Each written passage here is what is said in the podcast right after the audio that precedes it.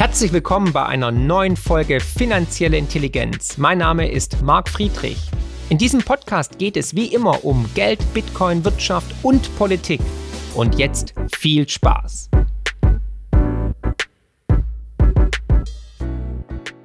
Würden die Menschen unser Geldsystem verstehen, hätten wir eine Revolution, und zwar noch vor morgen früh. So das berühmte Zitat von Henry Ford.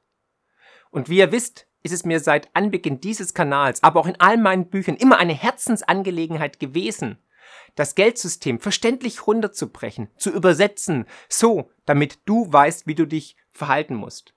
Weil das Grundübel aller Krisen, die wir momentan erleben, ist tatsächlich unser Fiat-Geldsystem.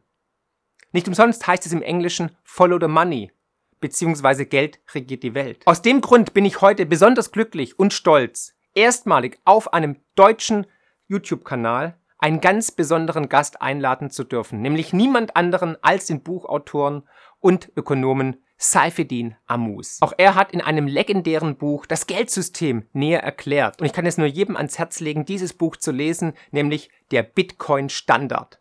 Sein neuestes Buch ist soeben ebenfalls in deutscher Übersetzung erschienen, der Fiat Standard. Beide Bücher findet ihr unten verlinkt und könnt ihr direkt beim Verlag bestellen. In diesem atemberaubenden Interview machen wir einen Deep Dive in das Geldsystem. Was ist Geld?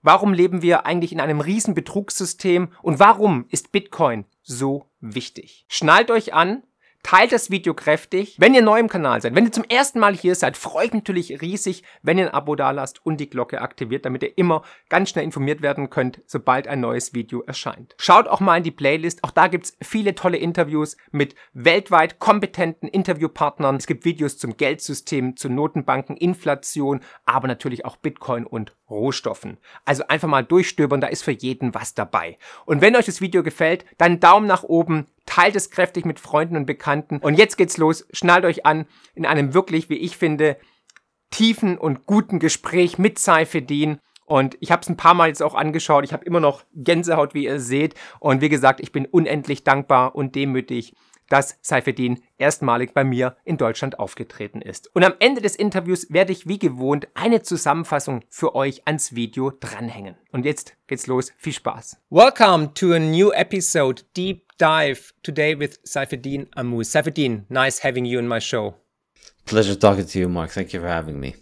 Yeah, um, after all this time, we tried it already last year, but you were really busy with all your projects, with your um, online course, with your um, book. And yeah, you are a revolutionary and very controversial uh, thinker in terms of money, civilization, and Bitcoin. You're an Austrian economist, you're an anarchist, and author of the legendary book, The Bitcoin Standard. I've got here the German edition. It's very good. I put the link for the book in the show notes, of course. But right now, you wrote a new book, and this is called called the Fiat Standard, and it just got published in German as well. And I have to recommend it already to all my um, audience, to all of you who, who are watching, because it's it's it's it's again a, a, a, masterpiece, I have to say, and that's what we're talking today. So let's start with money, Saifedean, um, and with a famous quote from Henry Ford, who said, "It is well enough that people of the nation do not understand our banking or monetary system, for if they did, I believe there would be a revolution before tomorrow morning." Do you agree? I think so, um, and I think, uh, but I think you know, Bitcoin uh, kind of uh, obviates the need for uh, people to understand it. That's the kind of beautiful thing about it is that it's, uh, you know, people don't need to understand the refrigerator in order to use it. They don't need to understand the uh, how the incubator that saves their preterm child works and why it works. They just put their kids in it, and their kids survive because of it this is how technology functions. And the beautiful thing about Bitcoin is that it has um, freed us from having to explain to people to make them understand what's going on in order to make this happen. And uh, this is kind of uh, um, not very smart of me to say, as somebody who does their live earns their living in explaining it. Um, the good thing about Bitcoin ultimately is that it doesn't matter if people understand what's really going on; they're going to act on it uh, based out of their self-interest. And so, um, during the time of Ford in the fiat era, you know, people still believed in the kind of political uh, path of fixing things. And Bitcoin is just an entirely different way of fixing a very serious political problem by finding a technological solution.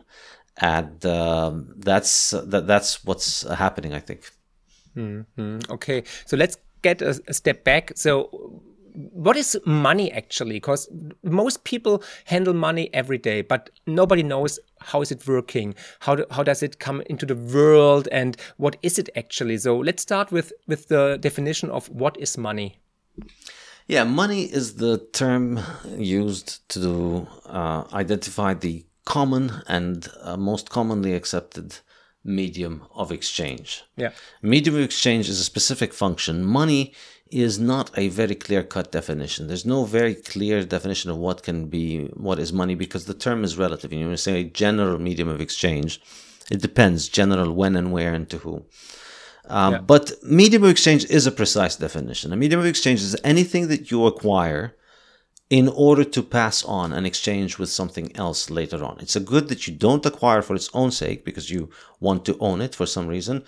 And it's not a good that you acquire for the sake of producing other goods. It's not a capital good. So it's not a machine that you buy in order to make things. It's not an investment good.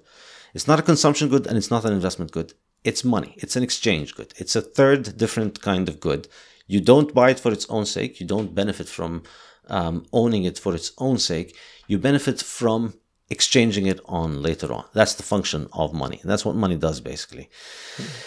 And anything can be used as a medium of exchange. Anything can really be used as a medium of exchange. There's no, um, there's nothing to stop you from using bananas as your medium of exchange if you want. However, you know, just like with anything, you can call anything a car, you can call anything a rocket ship. Um, things that would end up working according to the function of uh, rocket ship or car or money as we understand it are the things that are best suited for it. And that means things that hold on to their value well so that when you are able to exchange them, you don't lose much. And that's, I think, the starting point of the Bitcoin standard is understanding that the choice of what determines money is what is the hardest thing to produce. And I go through historical examples going back to seashells and limestones and um, copper, silver, gold and then even government money, even within government money, we see the same relationship happen that the government currencies that have a low supply growth rate maintain a relatively um, relatively large um, amount of value in them, whereas the amounts, whereas the currencies that grow at a very fast rate decline in value and collapse and um, become less significant as forms of money. So we see this relationship all across, and that's kind of the central thesis of the Bitcoin standard. And the first seven chapters of the Bitcoin standard don't even discuss Bitcoin. But they go over all of this in order to um, arrive at the conclusion, uh, at uh, the thesis that I want to make about Bitcoin, which is that Bitcoin is the hardest money ever invented. It's going to become the hardest money. And because it's going to become the hardest money, I think it's an enormously important um, technology with enormous civilizational, societal, and political implications. Mm. Mm. So when did you discover Bitcoin or when did you realize, oh my God, this is a thing or this is the only solution we have in our world? Unfortunately, um, Bitcoin, um, uh, you know, people generally expect me uh, hear about uh, me after having studied Bitcoin, but you know, there's behind this Saifedean, there was an idiot, no coiner Saifedean, who heard about Bitcoin pretty early, but kept on ignoring it and dismissing it and laughing at it. Not really laughing at it, but I mean, ignoring it and dismissing it and not understanding it. The, the key mistake was um, in forming an opinion on it before studying it. And that was me basically up until about uh, 2013, 2014 is when I really started to um, pay attention to it and understand what was really going on. Before then, I have to say, like my understanding of what Bitcoin was was that it was similar to what shitcoins are today, and that it's a group of people who are running a currency. And like, good luck, you know. Um, I don't want to have anything to do with it. You know, I don't want to get arrested. I don't want to be uh, caught with it, and I don't have high expectations about what's going to happen to you. In 2013 and 14, when it became clear to me that you know that this is different that there's there's an actual mining process going on. There's no easy way for people in this committee to just make more of this coin to hand out. They are actually mining it and there's a serious cost to mining it and that's the only way people can find in order to make more bitcoin. And this is the supply and this is how the supply is uh, fixed and nobody has managed to change it so far, and that the owner's not there, and that um, I thought it would be shut down by government when something like Silk Road happened, and then something like Silk Road happened, and it wasn't shut down by the government, and I thought, well, uh, you know, why, how, you know, let's let's start looking into it, and that's when you know you, um, that's when you, you know the smartass learns to shut up. The, the the idiot smartass inside you learns to shut up and you actually go and read with an open mind to understand what is actually going on. How does this thing actually work and then you go down the rabbit hole and then here you are and that's when you decided to write a book about it about a bitcoin standard and it was it's a legendary book actually uh, it's no it was it was still like a few years later like i later? still okay initially even even in 2013 and 14 and 15 like i got it but i still I, I was learning more and more and more about it. I'm still going down the rabbit hole. I'm still learning a lot. And I think, yeah. like, really, I only came to really sort of think I, I mean, the idea of writing the book only came to me in 2017. Before then, it seemed uh, I, I, I, didn't quite understand it enough to do this. And 2017 is really when I thought, uh, you know, I'm, I'm, arguing with people on Facebook and Twitter all day, trying to explain this thing to them. And well, I was it wasn't me who thought this. Incidentally, it was my wife who oh, thought oh, okay. this and said, sure. you know, instead of just arguing with all of those people on Facebook, why book. don't you actually write something? Yeah, I thought, yeah, that's a good idea. And so yeah. I uh, stopped arguing on Facebook, and I wrote a thousand words a day for uh, about uh, two and a half months, and then that was the bulk of the book. And then I spent another few months writing and editing it and researching more and getting feedback from people. And uh, then it was published in early 2018. Mm. Yeah, you said it's the hardest money we ever had. Um, other Austrian economists say um, gold is the, the hardest money they ever we, have ever seen. So, um, what's your take on gold? And isn't it that all Austrian economists um, have to fa fa fall, fall actually for for Bitcoin because it's so Austrian? I think so. I think, I mean, if you think about it uh, in terms of the numbers, you know, it's not entirely clear because with gold, we don't really have very clear uh, numbers about what is the. Um, um, stock to flow or what is the stock to flow what is the supply and what is the supply percentage growth rate but they're around the same today we can with a certain margin of error we can say that you know gold is around 1.8 to 2 to 2.5 percent between 1.5 to 2.5 percent and we know Bitcoin is around 1.8% this year, roughly. We still can't be sure exactly what it is going to be, but it's going to be around 1.8% of the year for the year. Um, but in four years' time, we the gold is likely to be exactly where it is, close to where it is still is, uh, whereas Bitcoin is like is uh, definitely going to be at half of where it is right now. Yeah, so. Yeah um, in a few years it's going to become harder money. So I think the question is for Austrian economists, and this is the thing that I think um, honest Austrian economists like, say, uh, Joe Salerno get, whereas um, somebody who's uh, financially invested in not uh, Bitcoin, in gold, like Peter Schiff, can't seem to understand, is that um, what matters are the monetary properties. And what makes something money and this is what salerno says in his book on sound money is what makes something sound money is the fact that it is money that is chosen by people freely on the market. That's it. There's no chemical formula that says that money has to be made out of gold or has to be made out of silver. Certain places and times people have used copper people have used silver people have used gold people have used agricultural commodities people have used all kinds of things as money.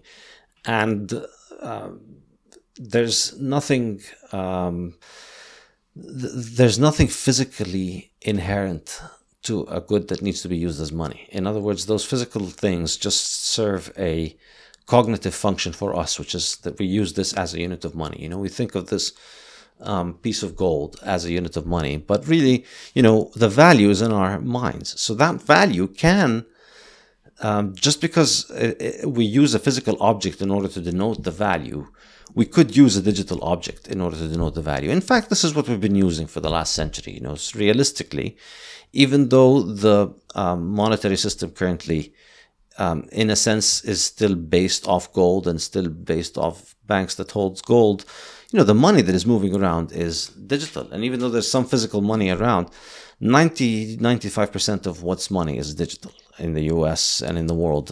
Well, in the world, it's maybe a little bit lower, but the vast majority of money is digital money. And so, therefore, um, there is no reason why digital uh, technology can't serve the function of money. It already is. And now we're just introducing it at the base layer. Instead of having a physical thing uh, moving around and then having digital records of that physical thing on top of it, we now just have purely native digital records. So I think Austrians can understand why that would uh, gain value on the market and why it uh, would function as a role of a medium of exchange, why people would use it as a medium of exchange and as a store of value, and why over time um, it would gain value, and why it would likely um, grow in adoption over time.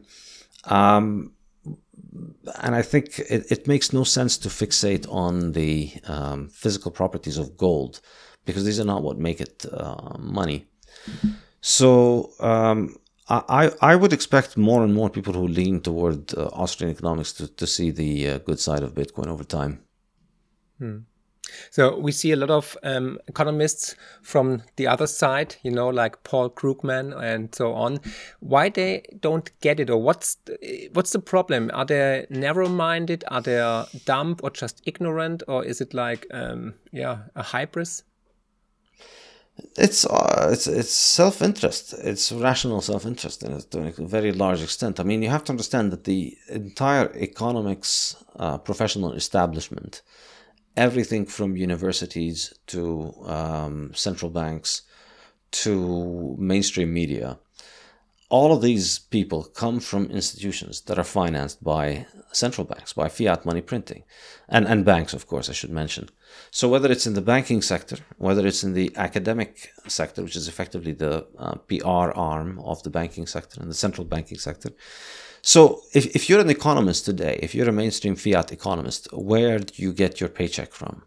You get your paycheck from an institution yeah. that is getting its paychecks from the fiat money printer. So there's no escaping this. And these institutions, um, you know, the, the, everything that they teach, everything they they think about economics is um, contingent on their intellectual allegiance to the official line of uh, inflation good, GDP number go up good, and uh, we need to pump up credit and pump up more inflation in order to make the economy good. Mm. And uh, let's go ahead with it. I mean, this is this is kind of the um, this is the un um, um, the, the unquestionable assumption of fiat finances that you have to uh, fiat economics is that you know the role of the government in managing the economy and in managing the interest rate. And you just can't get anywhere if you question the entire premise. If you say hey why should we have a central planning board for banking? Why can't banking be a business like all others? Why can't we have a free market in money? Why shouldn't people get the chance to compete in uh, the currencies that they want to use and the answer is um, they're paid to work for this agency. And so they cannot entertain this idea that um, something is an alternative. This is why they're so bitter and angry about Bitcoin because it puts them and all of their nonsense out of business. You have opinions about what the interest rate should be? Good for you. Go write a book or write a blog post or tweet about it, but you don't get to manage everybody's money anymore. Uh, people can choose to opt out of your stupid Keynesian theories of money management. Mm. And it's, um, and I think the implications are really far reaching. It's true on the sense of, first of all, in the uh, central banks. So central banks don't want to lose power. So all central bank economists see it as just anathema, as just insane. What is this crazy, um, dangerous invention, you know? And then on the level of academia, it's the same thing. The whole point of academia is to promote central banking propaganda. And so then you come and tell them we're going to put central banks out of business. How are we going to teach macro? And how are we going to get paid for teaching stupid macro theories and Keynes? So, of course, this nonsense makes no sense. Then, of course, you have the uh, private sector uh, banking industry or the nominally private sector of the uh, fiat governmental banking uh, welfare uh, industry. And in the fiat uh, welfare of the banking industry, the entire business model, the entire reason that we have such an enormous number of people who work in this giant uh, Ponzi-tron that is the fiat economy. Why do we have? So, why do we need so many people out there? You know, making important business banking things and moving money around. It's because it all rests on credit creation, and it all rests on an economy that's built on credit and built on money generation. So.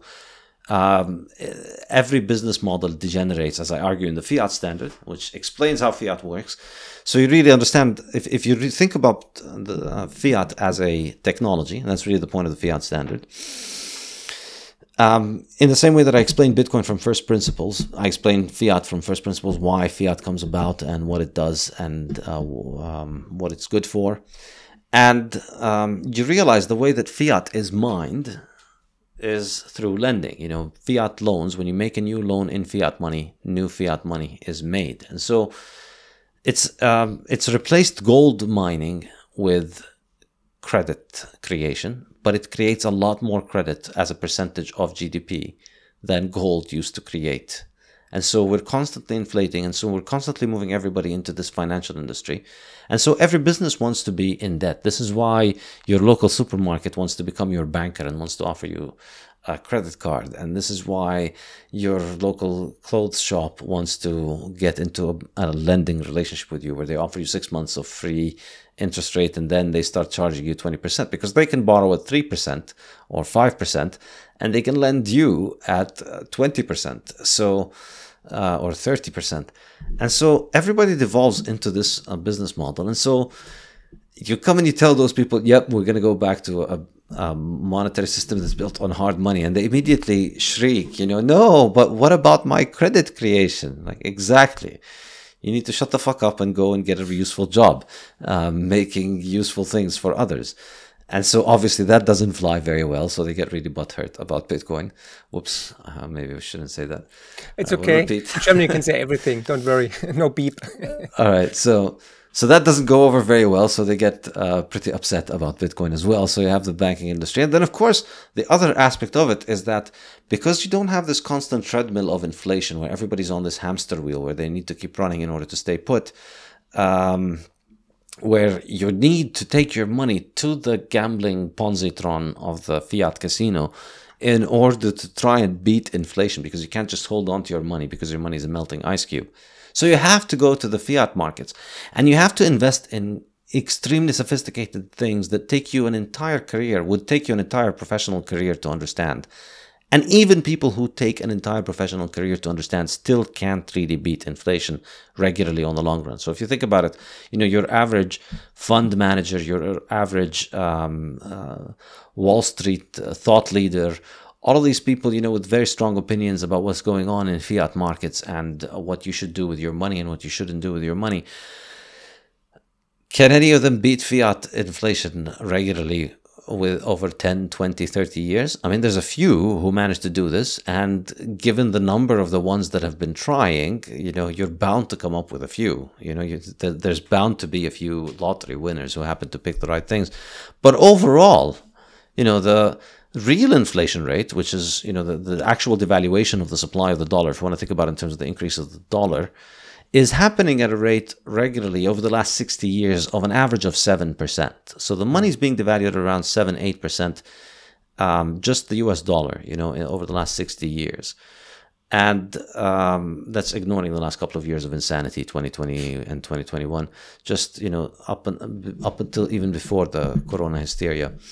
So um, we're doing 7% per year. So are you able to beat 7% in dollars per year over 60 years? I mean, there's nobody who can do it over a 60 year lifetime because, I mean, maybe you'll be able to do it for a few years when you, you know, have a startup or when you get into the beginning of your career where your earnings go up a lot and yeah. you have a lot of understanding of your sector of the economy. So you know how to invest and you can make a lot of money in it. But eventually, you know, you're going to want to um, spend some of that money and stop obsessing over the markets.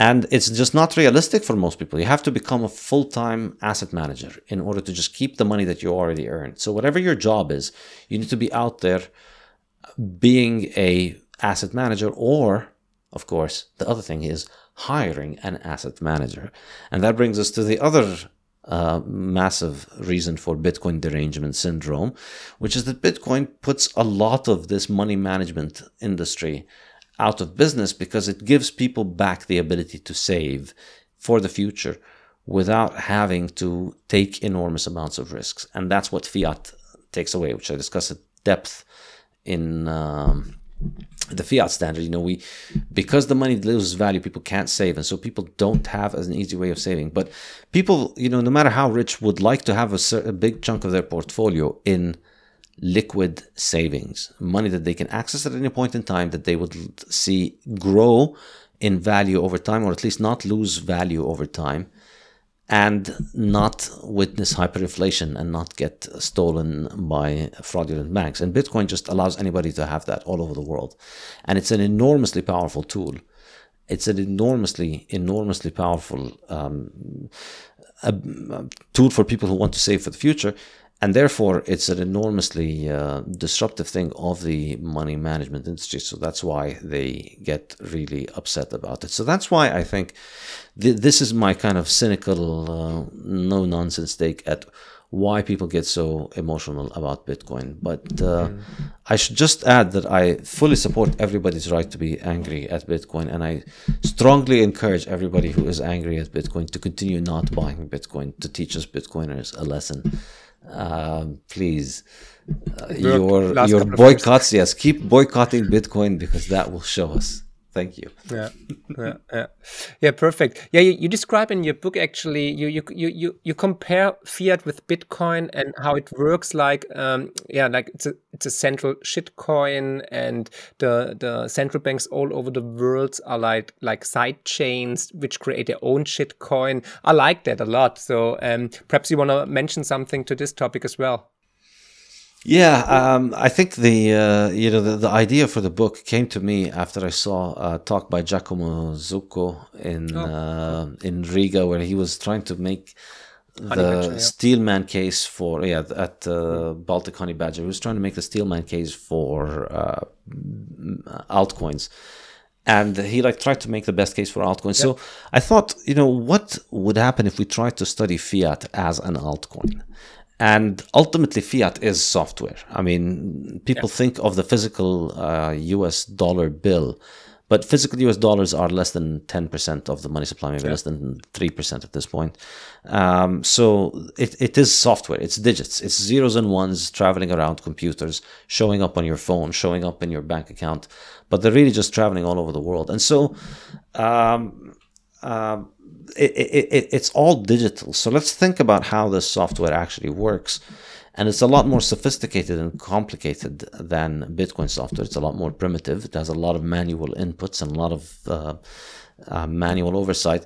And really, it makes sense when you think about it as just a manual, less advanced form of Bitcoin. It's like an abacus yeah. next to a computer, um, which is Bitcoin. And so, how does this thing work? Well, really uh, think about the Bitcoin payment network and analogize it to the fiat payment network. And think about the Bitcoin supply and analogize it to the fiat uh, supply. So I mentioned Bitcoin mining. Uh, uh I mentioned fiat mining as lending. Another way to think about it is how the uh, fiat network operates payments. Is you know if you think about the um, uh, if you think about international payments on the SWIFT network, the international payments go from individuals in um, their own bank to through their central bank to the other central bank to the bank, and so there's the settlement and clearance happens between central banks. Everything ultimately is centralized through the Federal Reserve. So effectively, the only equivalent to a full node if you know Bitcoin, you know what a full node is. The only equivalent to a full node in fiat is uh, the U.S. Federal Reserve. Effectively, it's the only full node because, as we saw, which you know, I wrote this before the recent Russia-Ukraine war, but as we saw after the Russia-Ukraine war, yeah. an entire section of the network just gets taken out. You know, Russia, 100 plus million people, um, get taken out of the network and they can't function on Swift, and their balances get confiscated when uh, political problems happen. So this is a purely political network, effectively.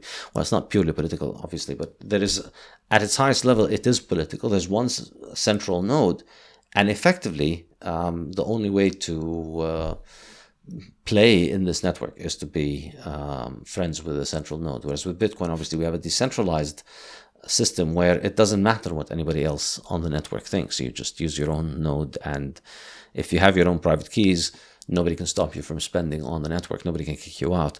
So um, I think this is extremely helpful when you think about it in these uh, terms, because ultimately, you know, we use fiat. We live in a world of fiat. We swim in it like fish in water. And uh, Bitcoin is our way to get out of this water and see what life is like outside. So then you can really take a different perspective uh, on how, how, things are. So um, I think, uh, yeah, the, the, the, fiat network as being centralized is, is extremely powerful in understanding it uh, politically. Fiat money creation, I think, is extremely important. When you think about it in the Bitcoin network, the difficulty of creating Bitcoin continues to go up to ensure that the supply goes up at a declining rate. With gold, the stockpile of gold continues to increase to ensure that um, the new production is always a small fraction of the existing stockpile. But with fiat, credit creation with fiat can increase very quickly. The one equi- the one thing that restrains growth in fiat that prevents hyperinflation from being very common is that um, the equivalent of difficulty adjustment in the fiat network is that credit creation is self-correcting. This is, I think, an important thing you get from uh, Austrian business cycle theory, which is that credit creation itself sows the seed of its own destruction. So governments will create credit in order to revive the economy. So they will hand out too many loans to people. So too many people start too many uh, projects that can't all be profitable because the only reason they all think they are going to be profitable is that they're calculating based on old prices before the government increased the money supply. So when you increase the money supply, prices go up, they stop being profitable. So a lot of those businesses go out of business. And then what happens when they go out of business is the uh, money supply goes back to declining. Yeah. You have deflationary crisis. So you have this inflationary credit expansion that causes a boom that's always unsustainable and ends with a crash, which causes a deflationary crash in the money supply. So you have this kind of oscillation in the money supply that prevents it from increasing too drastic, which is why they manage a relatively benign 7 8% in most sane economies. You know, most good currencies, this is what they do. Well, 7, 8, 9, 10 in like most, uh, the US, Canada, Europe, um, and Japan, Britain. This is generally what they uh, do over the past 60 years.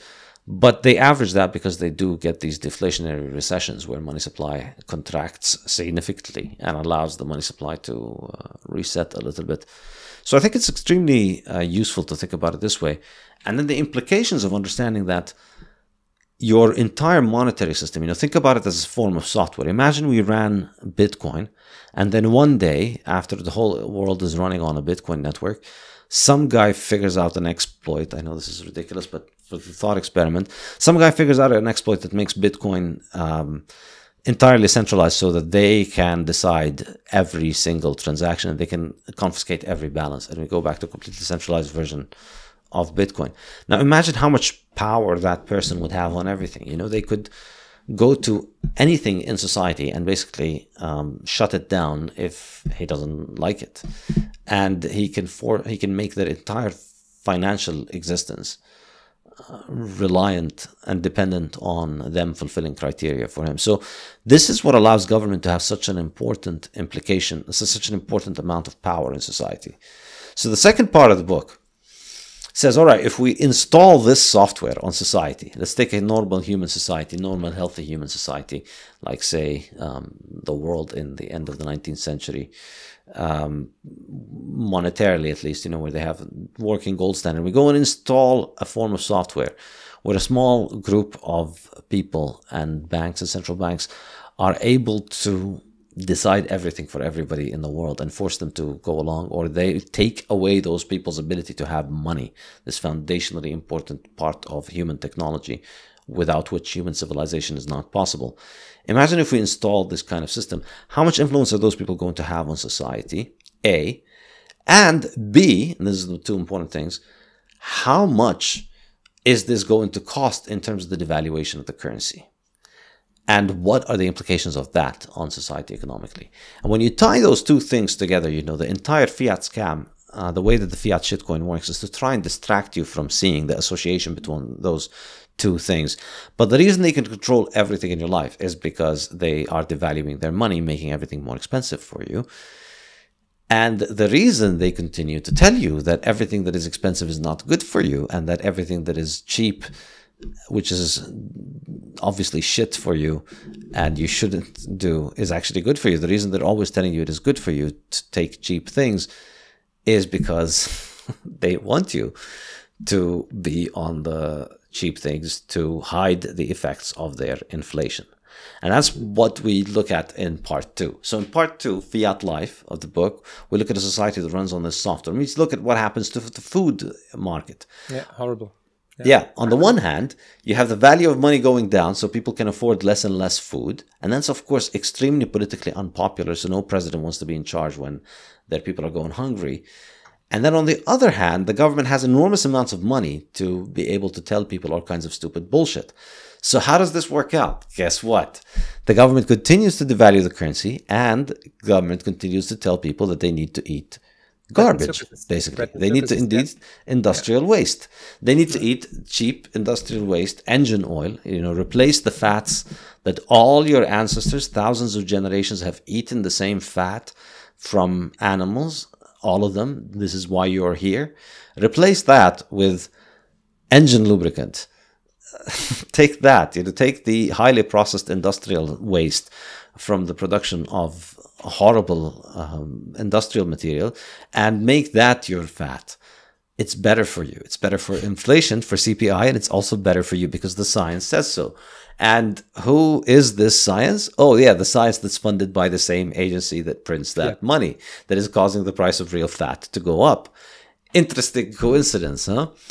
And the same thing happens with energy. And uh, I, th- I think it's the same thing. You've had 50 years of hysterical nutrition science trying to tell people to stay away from meat because meat is expensive and to instead eat uh, industrial waste and indeed sugar and, and sugar yeah. and grains and all of these things that can be made at a very high scale uh, industrially and that have a lot of calories and are filling but not enough nutrition and that are extremely destructive to human health.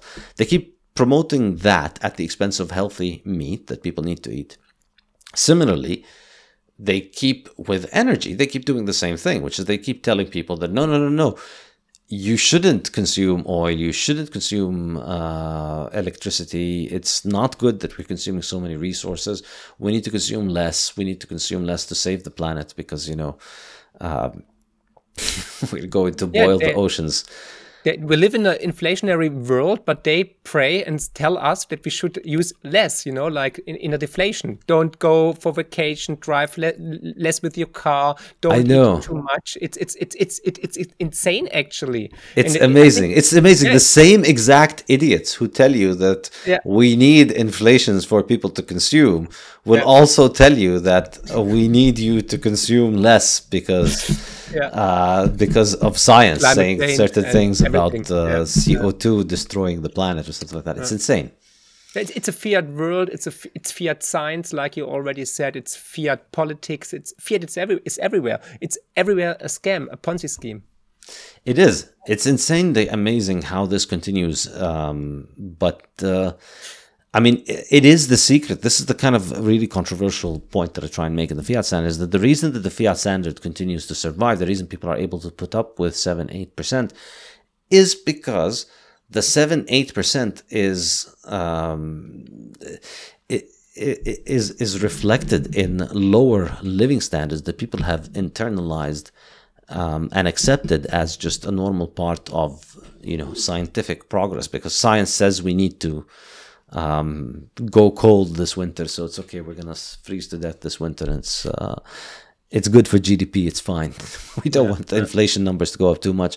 They've internalized it as this normal thing, but really, it's impoverishment at a time when human living standards had been going up for more than a century and a half. You know, from the beginning of the 19th century, human living standards had been going up enormously on the gold standard, and they continued to go up up until the 1970s because effectively we still sort of were on a gold standard. There was some degree of restraint on government printing. But then in the 1970s, you see, according to so many measures of human progress, everything takes a nosedive. And um, one of these is the saving rates, for instance, begin to decline a lot in these countries. And you see inflation go up. And you see the quality of food decline. You see industrial food goes up. You see um, uh, meat declines and is taken over by um, you know people start eating more uh, chicken and more processed meat rather than red meat and you see more and much much much much much more of these um, horrific uh, fats the um, seed oils, which are extremely cheap and um, very popular with governments all over the world who subsidize them all over the world. So this stuff is heavily subsidized because people, you you can get people to think that they are eating with this neat industrial trick you know get engine lubricant and put it with um, mass produced cattle feed which is grains and then add some flavorings and some color and wrap it up in some colorful plastic. And people think they've had food. It's an incredible uh, and they get fat and they get sick. And then we see the fiat um, pharma industry which gets um, richer than ever. And yeah it's it's it's horrible exactly. actually. it's a fake it's an entirely fiat world. I mean it's it, it's fiat at every level. You know government decides that you, sh- you. that your money should be devalued. Government decides that you shouldn't eat the food that all your thousands of uh, generations of ancestors have eaten and that you should eat industrial waste. Government decides that um, you know you shouldn't drive gasoline cars anyway. You should get this glorified golf cart. Um, you should stay in this tiny little pod. You shouldn't stay in a big house. You know let's make energy expensive so everybody moves into tiny little pods in the city because it's cheaper to heat the pod. And so they make all those decisions by fiat and then by fiat, they also legislate who are the people who are allowed to treat you from these conditions. You know, you're only allowed to go to their doctors to get their drugs, and then if you try and go to another doctor, you could end up in jail, and they could end up in jail because you know you're you're, you're practicing pseudoscience. So it's a monopoly across the way, and you're just continuously being milked according to who manages to get government fiat on their side at every step in your life, and. Um, you know, as as long as you keep GDP number going up and you keep CPI number uh, going up, both of which are numbers produced by the government itself. How convenient! Then uh, people are just uh, going along and nodding. And of course, you know, of course, there's an enormous amount of technological progress that's happening in spite of all of this. But the really pernicious thing that um, the Keynesians and these people have managed to pull off is to try and pretend as if the increases in productivity that are afforded to us by industrialization, by modern technology, which most of which was invented under the gold standard and will, will continue to evolve over the last century, they act as if this stuff is. Um, is happening because of fiat. That you know, the reason that people are inventing important things is because their central bank is making them poorer. If their central bank was allowing yeah. them to accumulate capital, then they wouldn't invent anything. It's of course stupid nonsense. You know, you look at the 19th century under the gold standard. Everything was invented in the 19th century: the airplane, the car, the um, telegraph, the computer. The pretty much everything was invented at that time. Uh, the elevator, the subway, um, so many things, so many of the world's most important medical, technological, and agricultural inventions were made back then. And it all happened under a gold standard. Um, the idea that somehow people are only able to be inventive and innovative if they're continuously robbed is something only somebody who is benefiting from that robbery could believe. So, should we go back to the gold standard? I mean, uh, I, I, I wouldn't mind it. I think it would be a great thing for governments to go on a gold standard at this point. Um, but I think a Bitcoin standard is probably preferable. Better. Better. Yeah. yeah. but they will never allow this. But anyhow, we both have to admit that um, fiat actually works. You know, it's all over the world. Seven billion people use yes, it yes, every yes. day. Yes, yes, yes. And um, it, it, it, it, it's it's still around us, even when we bo- we both think uh, it, it should it should it should um, disappear immediately. But it's still around, and it works. Actually, we have to admit it. Yeah, and at, at, at, a certain point, you know, um, horse-drawn carriages worked. Uh, it still meant everybody had to spend half their day dealing with horse shit, but it still effectively worked. Now, whether that means you're going to keep uh, taking a horse carriage around your town forever um, is a different question. It works just yep. because it works doesn't mean it'll work forever. Typewriters worked at a certain point in time, and now nobody uses them anymore. The point ultimately is that technology saves people time and it produces things more efficiently and more reliably than manual oversight does. So that's why it ends up. Um, technological progress essentially is delegating more and more of our tasks to machines, and that's effectively what Bitcoin does. It takes out the central bank and puts that um, role uh, trusted into machine. It doesn't really trust them. It just allows machines to perform the role satisfactorily to the user's advantage without exploiting the users, which is what central banking does. So um, the question of whether fiat works or not has to be weighed against the alternative and has to be understood in terms mm. of the actual costs to its operation. That's what I do. So we always hear fiat people, a lot of hysterical people who are usually paid off by central banks, like most fiat hysterical people, basically, if you're hysterical today, you're paid by a central bank one way or the other, or you watch media that is paid by central banks one way or the other. Um, so some of these hysterical people get hysterical about uh, Bitcoin's energy consumption. They're always talking about the cost of Bitcoin. Well, let's run a cost benefit analysis on fiat. Why don't we? And that's what I do in chapter 12. So when yeah. you think about the amount of wealth that fiat takes every year, so yes, it works. You know, it allows you to buy your stupid coffee and your stupid lunch at your local supermarket. You know, some guy that you see every day. You have to go through the U.S. Federal Reserve, and you're happy with yourself because hey, it works. You know, my local neighbor, which I buy for the coffee from every day, uh, him and I have to go through the Federal Reserve, but it works, and you're happy with yourself. Congratulations! And also, you have to lose 7% of the value of the currency every year because of the devaluation of the dilution of the stock. So you're losing 7% per year in the best cases, but you look at fiat overall, you know, the average fiat user over the last 60 years, and we've had 60 year track record, so you can't escape that. We've had 60 year, we've seen the performance, you know, everybody's handed in their paper, we're going to grade the exam now. 60 years is enough to pass judgment. That's a full adult life almost. Um, so in those 60 years, the average fiat currency or fiat overall has increased in supply by 14% per year, roughly. So that means the average fiat user has lost 50% in five years. So your average fiat user who had uh, earned uh, $100 worth of value anywhere around the world, you know, China in 1964 or US in 1995, anytime, anywhere in the world, the average fiat user, if you earned money, you would have expected to lose 50% in five years. This is what has generally happened. Of course, in many places, you lost 99% in a month, um, but the average was 50% in five years. This is how much you would have uh, lost. So, this is how much we're losing. We're losing 7% per year. And effectively, at this current rate, you know, you think about just how much the cost of inflation was at this year this year, if we had 14% inflation, we're in a, in a world of a about 100 billion, sorry, 100 trillion dollars of um, nominal fiat value. So if we have 100 trillion dollars, 14% inflation, and and and last year we had much more than 14%. 14% is the average over this last 60 years, but we're going with the average over the 60 years uh, just to uh, illustrate how much it would uh, usually be. That means 14 out of 100 trillion dollars. Now, the entire world's wealth is around 400 trillion dollars.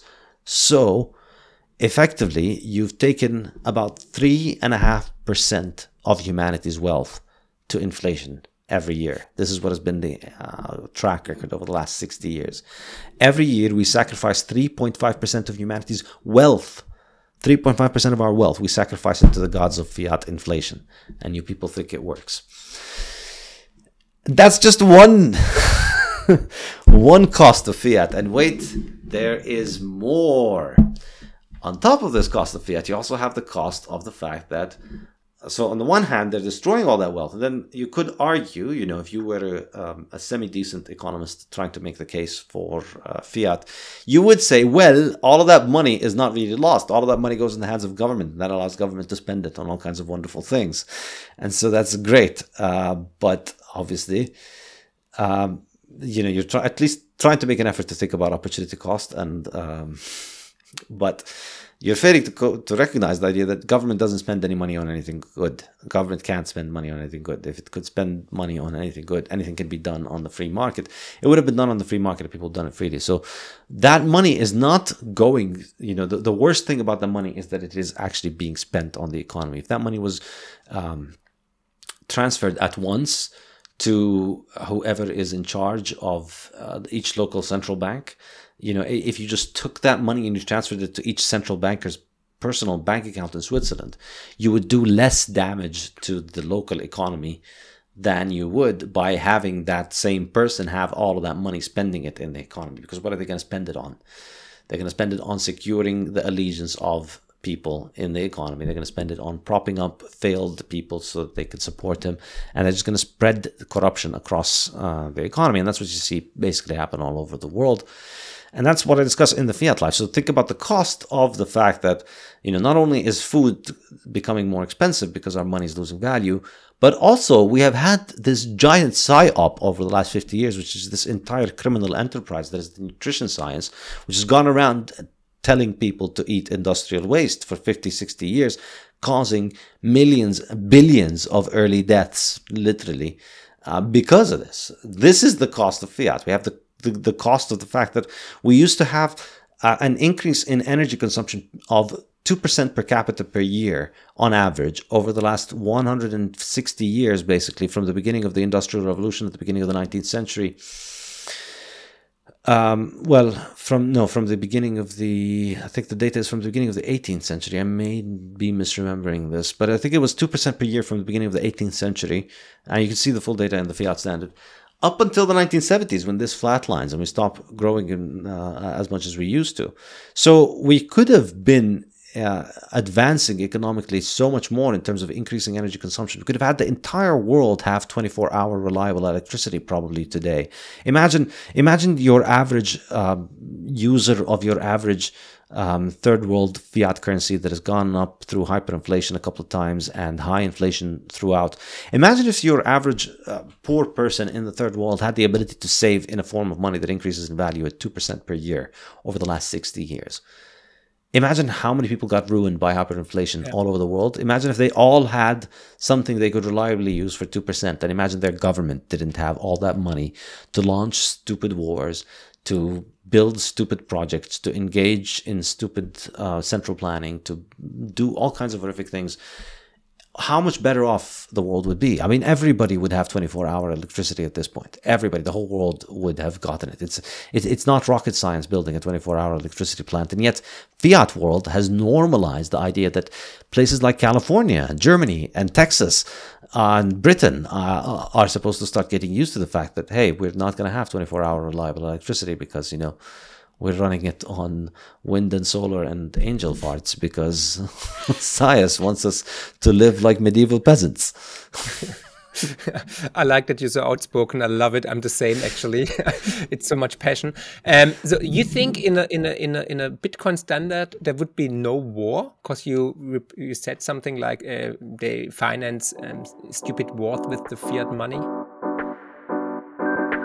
Finanzielle Intelligenz könnt ihr übrigens auch lesen und zwar in Buchform mit meinem neuesten Bestseller Die größte Chance aller Zeiten und natürlich unserem kostenlosen Newsletter mit spannenden Analysen und Prognosen zu Bitcoin, Gold und den Finanzmärkten. Einfach abonnieren unter friedrich-partner.de. No, I think there would be war, but I think it's very interesting. I discussed it in the Bitcoin standard. Look at the differences in war that happened in the 17th, 16th, 18th century, 19th century yeah. to the 20th century. In fact, I have statistics on this. Uh, the 20th century was by far the bloodiest per capita. So it wasn't yeah. just that we had more people, we had a lot more people killed. 20th century, mm. um, I mean, it's it, it's amazing. You know, apologists for fiat talk about fiat as look. You know, it's it, it's given us. Uh, it's given us basically beautiful Hollywood uh, images of uh, what we like to think of our world. You know, they, they focus on uh, the nice parts of the world where bad things haven't been happening. But really, the 20th century saw more genocides than anything anywhere. I mean, we've seen so many genocides, so many world wars, so much death and destruction. Nothing like anything we saw before. And um, and statistically we see this. It's, it's it's not comparable. We see something like 170 million people killed by governments in the uh, in, in in the 20th century which is an incredible number if you think about it. That was the, enti- yeah. the entire planet's population up until a few hundred centuries ago was killed off by governments in this century. Um, again another thing to add to the cost but think about the war under the gold standard and and, and we have an, a very interesting uh, history on this and i recommend that people check out hans hermann hoppe german economist.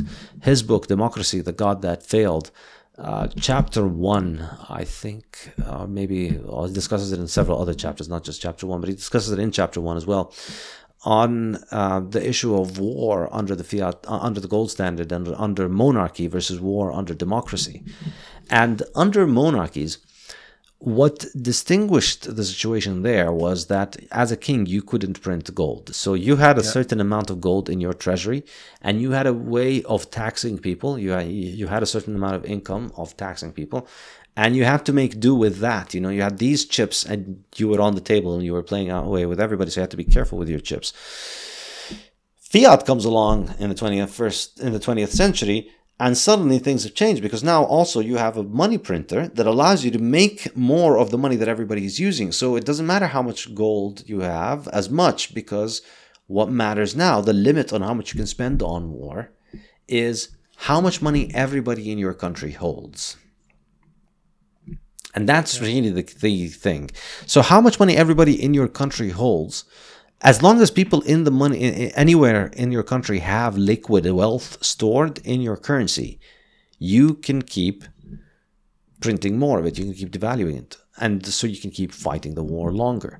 That's why World War One was such an, an an endless war. Why it dragged on for so long? Because all these central banks could just keep printing money and fighting each other, and it only ended when their currencies collapsed. They were going to kill each other forever because you know the people fighting were different from the people making the decision. And that's a disconnect that is allowed by fiat. Suddenly it didn't matter in world war 1 you know before world war 1 this is the thing uh, you would have a war between two different monarchies. They would fight each other by sending their two professional armies to a professional battlefield at a certain place and time. And the two armies would fight each other and life in both cities of both countries would continue normally, and the currency of both cities and both countries would continue to work normally. And in fact, people from both countries would continue to trade with one another normally, most cases sometimes. Uh, you know, people in Frankfurt and um, Paris would trade with one another. You know, there's nothing to stop you from taking your stuff from Frankfurt and going to uh, uh, Germany. In many cases, uh, to France, in many cases, you know, the war was just an isolated thing that went on in a specific place and because of that, it was uh, isolating civilians. And, you know, the result of the war was, say, somebody lost land or gained land. Life continued. You know, things were determined on the battlefield. But um, all right, so the, the this king lost this area, so then his people leave that area, and the other people come into that area and they take it over and life goes on. In fact, as soon as one of the two armies establishes an advantage over the other, the other one declares uh, surrender and gets over with it because it's extremely expensive to fight. It's extremely expensive yeah. to build an army. And if you fight needlessly, if you sacrifice that army needlessly, all that happens is all your soldiers die, all your money runs out, and you lose. So people were far, far more careful about how they fought. And war was not total back then. I mean, under the 19th up until the 19th century, you know, even even you look at the conflicts of the 19th century and the the, the and I have some of the statistics in the Bitcoin standard. Um, some of the worst wars that went on uh, back then. Uh, basically, a week in World War One or a week in World War Two. Uh, that that was you know many decades of conflict um, mm.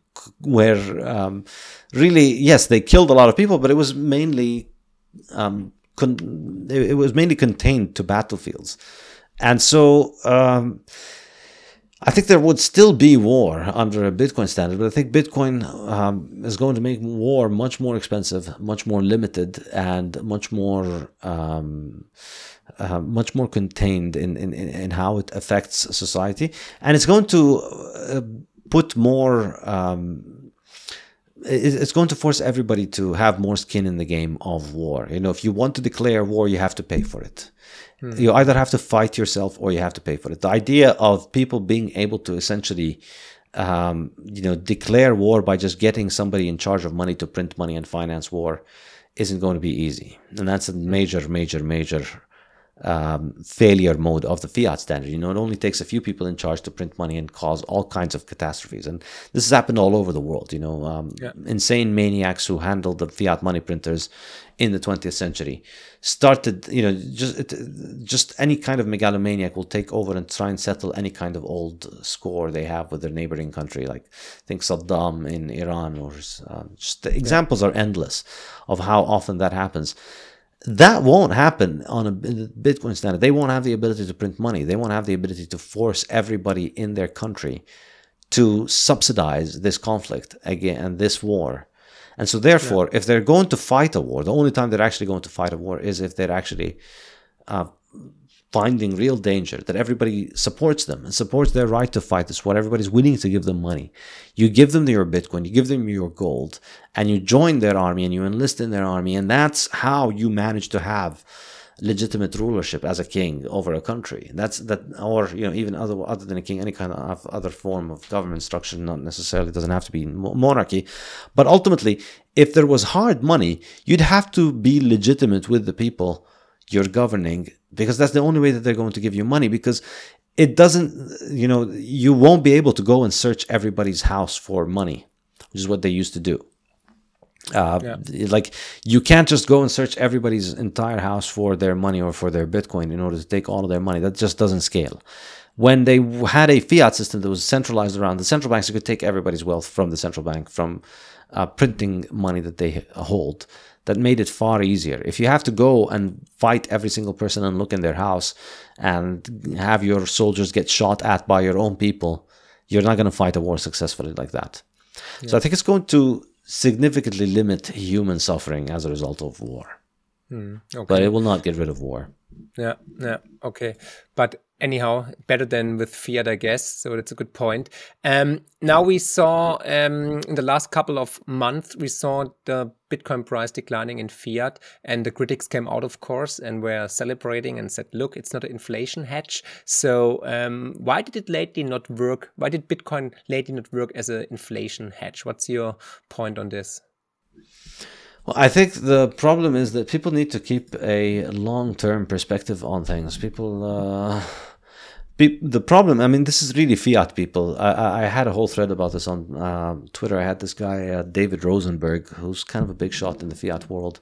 Yeah. Um, um, and it's amazing. Like he was just commenting on Bitcoin, how it responded to the uh, Russia crisis, and uh, the problem with fiat, as I was saying earlier, because we don't have a way of saving, we don't have a way of thinking five years ahead. In the fiat world, you can't just put money aside and know that you're going to have this money there for you in 10 years' time. So you don't have that security. Every day you have to take your money to the fiat casino and every day you have to stay on top of what's happening with Apple and what's happening with Netflix and what's happening with bonds and what's happening with commodities, what's happening with the Japanese central bank, what's happening with the Chinese central bank, what's happening with the Russian Ukrainian war. You have to keep in knowledgeable of all of that stuff in order to make a guess about what to do with your money today and tomorrow and the week after and the week after. And there's always new things. There's always a current thing happening. There's always a new thing and you always need to understand what to do. And it's a very, very stressful existence. Uh, I kind of feel sorry for fiat people because of this. And so uh, for them, you know, they, they live, it's, it, it's it's like you know the goldfish that is in this uh, in, in this tiny little uh, bowl and it just keeps it, it keeps losing its focus. You know, it looks for, for a while here and then it looks again and it just thinks that it's in a new place, but it doesn't realize it's in the same place. And this is kind of what it is with the fiat people. Like they're stuck in the same place every day where they're gambling with these fake money, essentially.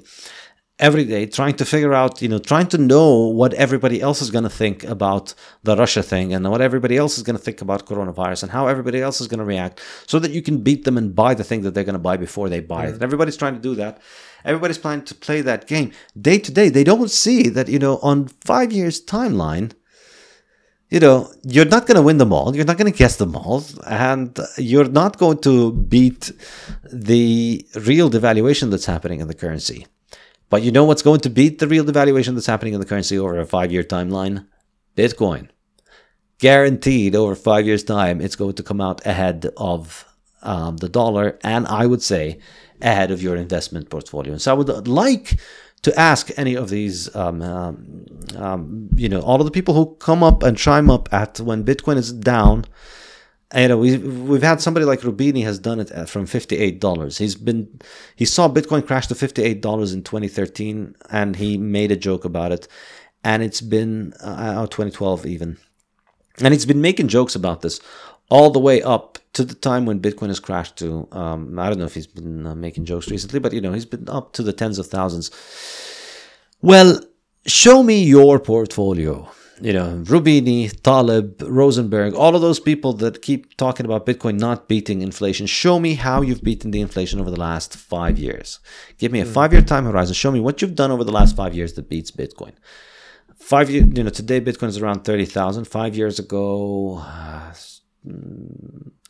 early 2017, I'm guessing we were at. Uh, was it about 2000 or something like that 2000 bucks yes yeah something yeah. like $2000 so we've done a 15x in five years so if you have the fiat high time preference uh, you know you can only see for the next week you're reading the financial times and you're reading the economist and you're watching cnn and you're hyperventilating and hysterical then yeah, it's all about this weekend, this weekend. And of course, there's going to be weekends along the way where Bitcoin doesn't do what uh, you would like it to do. And then you can uh, come and gloat about uh, Bitcoin's bad, Bitcoin's broken. But ultimately, nobody's marketing Bitcoin as a uh, one week hedge against Russia uh, invading Ukraine. And yeah. if you're thinking of it like this, you're a fiat idiot. You're just a person who is really lost in the fiat high time preference rat race that you can't think. Nobody's saying, all right, well, in case Russia is going to invade Ukraine, buy Bitcoin and sell it the week after, and then you're going to make money. You're just gambling in that case. In the short term, the fiat price of Bitcoin is a complete crapshoot. Mm. Hold it for five years Hold it for five years. Bitcoin's never been down on a four year horizon. It's basically yeah. never been down on a three year horizon. It's never been up less than 100% on a four year horizon. On a five year horizon, it's never been up less than two or 300%. It's probably been much higher. Uh, so on a five year horizon, ultimately, Bitcoin's fixed supply is what matters. Ultimately, all of this stuff happens. Coronavirus comes and goes the wars get started, China bans mining, all kinds of things happen. But on a five year basis, the price of Bitcoin is higher than what it was.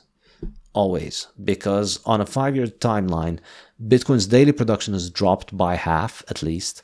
And the daily supply is lower. And so the ability of people to um, the ability of people to um, bring new coins onto the market has declined, and Bitcoin's name recognition has gone up. And it's, I mean, look, ultimately it's an entrepreneurial call. And so, no, no, I'm not saying people should do this. And again, it is a, a personal decision whether you want to do this or not.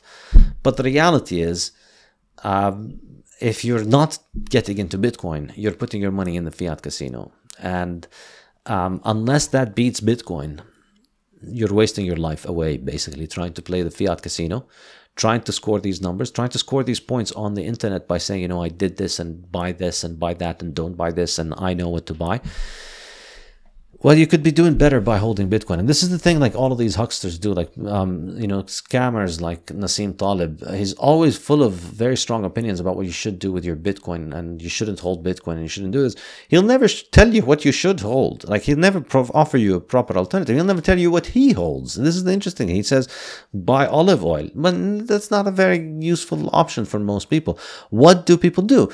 Realistically, for people who lived in Lebanon, you know, you, you live, he's Lebanese. I used to live in Lebanon. People in Lebanon who used Bitcoin saved their lives because they managed to use Bitcoin. They managed to continue to hold on to part of their wealth because they put part of their wealth in Bitcoin and it appreciated significantly over the last three years throughout the hyperinflation. So if you offered people in Lebanon Bitcoin, that worked out very well for them. If you told them Bitcoin's bad, Bitcoin's stupid, Bitcoin's a Ponzi, Bitcoin's down, haha, you made all these idiotic theater noises all right, so what do they do? What is the alternative? How do you protect yourself from hyperinflation yeah. in a place like Lebanon? What do you suggest? They don't have any suggestions. They just want to be right. They just want to pontificate. They just want to give these opinions and they just want to score goals. And of course, because they and the dimwits who follow them are all these kind of very high time preference people who can only think in terms of weeks, nobody thinks to ask them, you know, all right, so what does better do than Bitcoin yeah. over the last five years? You know, nobody asks that. I mean, I'm sure some people ask, a lot of people ask them this, but of course, he immediately blocks them on Twitter. But it is a very good question. So, what do we do instead of this? So, you know, you spend five years uh, playing the market. And of course, you know, the, the reality is if you look at somebody like Taleb or somebody like Roubini, they don't tell you what to do because they don't know what to do. Because what they do is wake up every morning and play a smartass on the internet in order to sell books and. Uh, uh, basically make money that way. That's how they do their money. You know, they don't do their money by, um, you know, they don't go out there by offering actionable investment advice.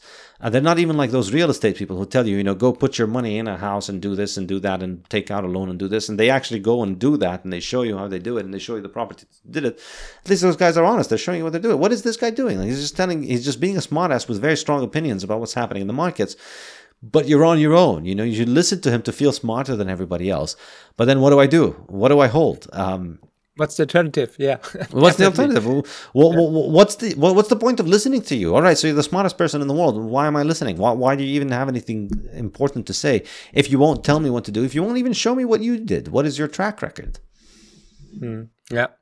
Yeah, a lot of critics say right now it's actually um, a risk on asset, Bitcoin, and with the end of a quantitative easing, we will see the end of, of Bitcoin. Or in other words, um, Bitcoin was born with QE and will die with QT, with quantitative tightening.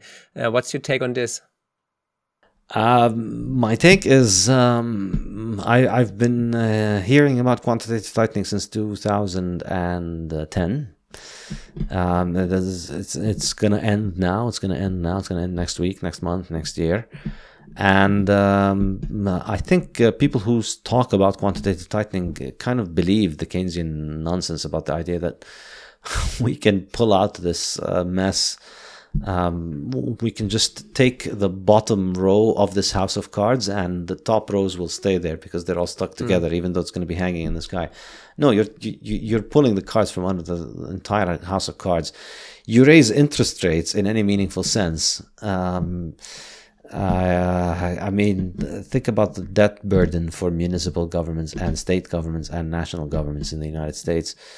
Think about the the entire U.S. government-sponsored octopus of trillions of dollars around the world. It's all runs on debt. Interest rates on that go up. I mean, it's an enormous calamity. Um, so the, the first point is good luck with that if you're going to do it. I think um, more realistically, what we're going to see is more pressing emergencies about the climate and about your health. We're going to see more and more. You know, you see, the World Economic Forum is extremely, extremely, extremely concerned about how you need to eat insects and uh, soy and um, how your car is causing uh, the uh, oceans to boil and the Arctic to melt, even though the Arctic isn't melting. But uh, if you just watch enough TV, you can get it to melt in your head.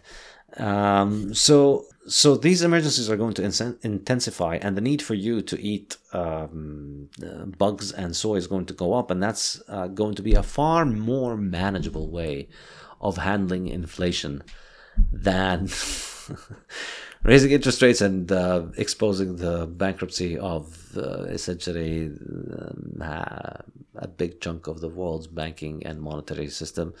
So, you know, they're going to have to keep the Ponzi going and you're going to have to eat the bugs. And uh, you need to get rid of your big house. You know, this idea of having a house with a yard is going to increasingly become viewed as a uh, selfish. Um, selfish thing that is, um, you know, you're destroying the environment so that you can have a big house. And what you should do is move into a tiny little pod in the city. And that's what you're going to be able to afford to do because, you know, the price of houses is going to go up, and the cost of maintaining the house is going to go up because the energy is going to become too expensive. So people will move into tiny pods and they'll eat the bugs and uh, they'll uh, be happy that inflation was brought down and uh, they'll be fine. And that's your outlook. That's very dystopian, actually. So it's getting ver first worse before it gets better. I mean, it's it, it's it's it's just the fiat world. This is what's been doing. There's no reason to expect this yeah. very strong trend that's been going on for a very more long socialism, time more socialism, to reverse. More yeah, Soylent Green basically but uh, the good thing is that you know bitcoin allows us the exit. So the question then becomes to go back to your original answer is uh, whether it dies with quantitative easing. So let, uh, let, putting that aside i think okay all right even if we will see some serious uh, tightening even if we will see a true reversal of monetary policy I think again, um, you know, we'll see Bitcoin crash. Maybe. We'll see a, a, decline in the value of Bitcoin, but again, the question becomes the long term implication. The long term yeah. implication of it is that the um, uh, e- even a big decline today is going to bring us down to a level that's likely going to be exceeded in five years' time. So there will be a Definitely. big crash. I agree. Um, but then buying at the bottom of this crash is still likely to be better than holding on to fiat over the next five years. So even if there is a yeah. big giant crash in Bitcoin, I, I agree. I agree with you. So the, what the, do you think? It, it, will bottom. It, will bottom at a place where it can't keep bottoming. This is the difference between Bitcoin and shitcoins. Like the shitcoins, you know, if you look at the shitcoins, the vast majority of uh, altcoins um, on um, in, in in the Bitcoin history, they go down and then they just continue to go down because there's a way of keeping to make more of them, and so the more you make of them, the more the price continues to go down. But Bitcoin, there's a limit on how much you can make of it. So eventually the market clears at the limit in which the new production is manageable by the market at this level.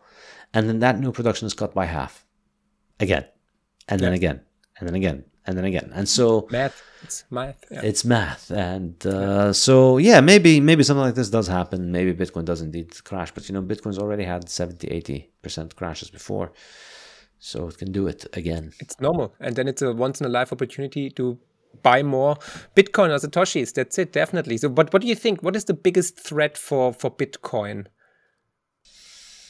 I think probably the biggest threat for Bitcoin, the way that I see it, would be a um, uh, a return to normal, healthy, uh, gold standard monetary policy. I think. Oh, okay. Yeah, that would. Okay. Um, when I discussed this in the last chapter of the Fiat and I think that would. Uh, I mean, uh, what you know, what we learn. There's a wonderful book called Forty Centuries of Price Controls, um, and that book explains uh, how you know for forty centuries, for four thousand years, four thousand years, we have data on um, governments trying to fix the price of things and. Um, failing miserably. It's like watching a, uh, Benny Hill cartoon, you know, just a comedy of errors where they go, they oh, we're going to make the bread cheaper, and then they mm. run out of bread, and they kill the king, and bad things happen. And it's always the same thing. Like you can't. Um, uh, economically, you can't really just fix these things because um, you, you can't dictate prices, you can't dictate economic reality. And ultimately, I think the thing that you learn is that what drives markets is the behavior of human beings. And so human beings are gonna want to behave in a certain way. And when you when governments pass laws, they don't change human incentives. They just um, alter them in a certain way, and then that makes people more likely to engage in um, behavior that compensates for that. So when you say that bread is too expensive, people will get around it. There will be a black market for bread, and there will be ways around it. So people will find a way. The incentives will exist, and that's ultimately what I think com- it comes down to. That um, the the, the uh, if the incentive is there for people to find a, an economic good, then the producer will make it and the consumer will buy it and the thing will continue to operate. If the incentive is taken, then that's how it's gone. So the way that typewriters were um, fought was not through somebody banning typewriting. Um, it wasn't through the pencil industry or the pen industry um, lobbying to ban typewriters. The way the typewriters went out of business is that um, computers came about, computers and printers came about. So that was a much better way of doing things. So um, I think you know perhaps the best chance to stop Bitcoin would be um, go offering, you know, governments offering people the existing banks. The existing banking system has got an enormous amount of money already on it, an enormous amount of value. It's got billions of people worldwide already on it.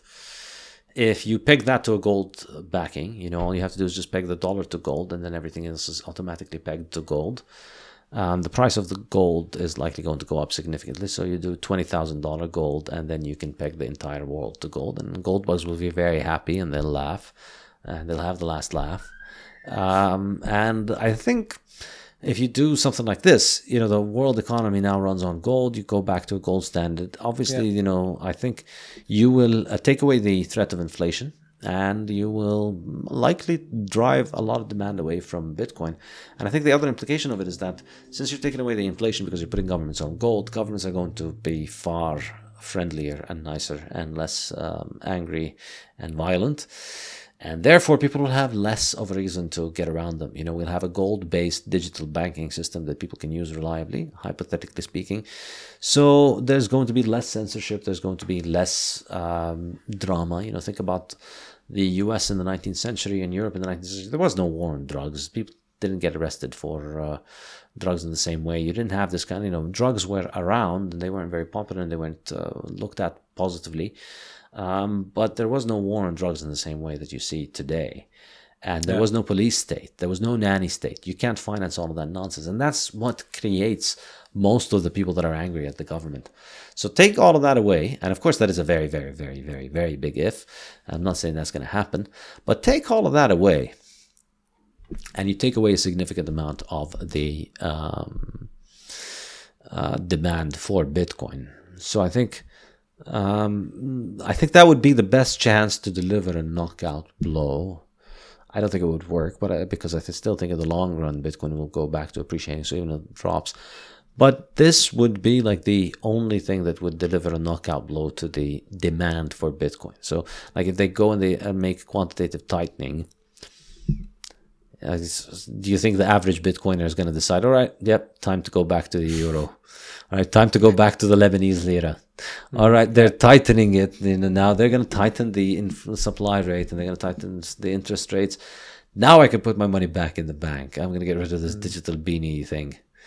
I can't see it happening after quantitative tightening, but I think um, with gold it'll happen a little bit more, and I think um, it would uh, undermine demand. So I think that would be my guess for the best shot if you really, really, really wanted to kill mm-hmm. Bitcoin. You just need to destroy the 20th century, basically. Good yeah. luck. So, like, uh, either way, I'm happy. You know, I will, you know, Bitcoin dies, and the cost of Bitcoin dying is that uh, we get rid of fiat and we go back to a gold standard. I'll call it a draw. I'm happy.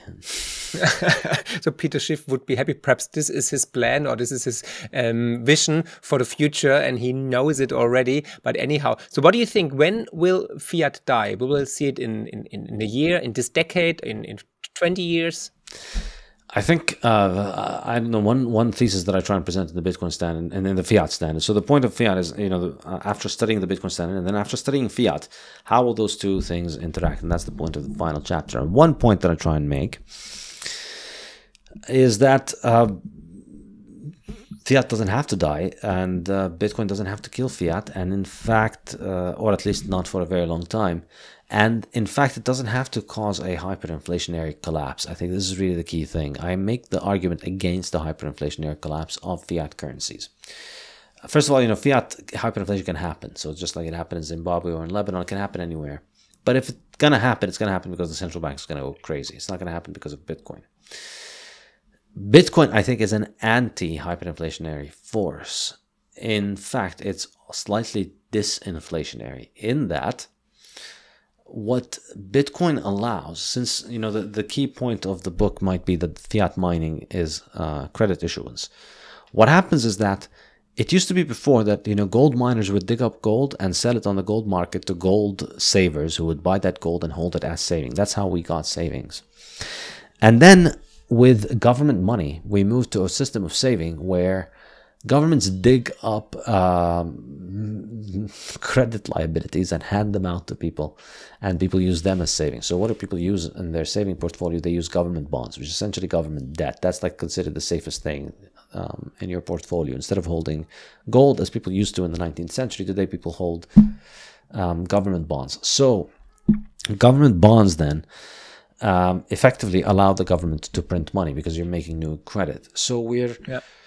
We're moved we've moved to this kind of technology that needs more credit to be generated in order for people to use as saving. And now we're getting to a problem where we can't generate enough credit for people to use as a store of value. And so we have people storing their wealth in all kinds of bubbles all over the world. You know we have a housing bubble we have a stock bubble we have a, a bond bubble we have a bubble in everything. And everything is um, you know, because people are using everything as a store of value. People are trying to hold their wealth in something, and they're hoping that they are getting in ahead of the bubble, and that when this thing crashes, they don't lose. And so, you have all these bubbles that are inflated. Well, Bitcoin is the way out, because Bitcoin is the one bubble that doesn't pop, because everything else pops. So, if you invest in uh, Bitcoin, uh, you know the um, there's no mechanism of making more Bitcoin that's going to bring the price down. If you invest in real estate, if you invest in bonds, if you invest in any other kind of uh, fiat debt based asset, any asset that's based on bonds, uh, any asset that's based on debt, um, more debt can be issued, and therefore the price of the asset can come crashing down. So it's never a very good store of savings. It keeps going up and then keeps crashing, and then the central bank needs to print more money in order to save it. And so it's it, it's a it's it's a pretty bad uh, way. But now what's happening is that people are realizing, well, I don't need to hold bonds like the Michael Saylor strategy. The idea that if corporate America realizes, I don't want to hold bonds, I want to hold Bitcoin. Well, then what happens? Well, then the creation of credit declines. If people decide I don't want to borrow to buy a mortgage to buy a house because I'm just going to hold Bitcoin and then I'm going to save up for a house and I'm just going to buy the house with cash less credit is created. So, growth in Bitcoin brings back a saving economy, allows people to save, and allows demand for savings to go out from the fiat economy, leading to less fiat creation. And that's the point that most people miss. It's not just that Bitcoin will eat demand for holding um, dollars. That is true to an extent, but most people don't hold dollars. The reason there's a lot of dollars out there is because a lot of people hold a small amount of dollars but very few people hold large amounts of dollars. The majority of real wealth in dollars is held in the form of debt in, in, in on interest bearing instruments or equity later on another kind of investment. But uh, the majority of saving like uh, um, wealth is held in the form of debt. So um, Bitcoin allows us to not monetize that, to get away from having to monetize this not have to monetize that and instead we allow us to monetize a hard asset which people will save which people can use.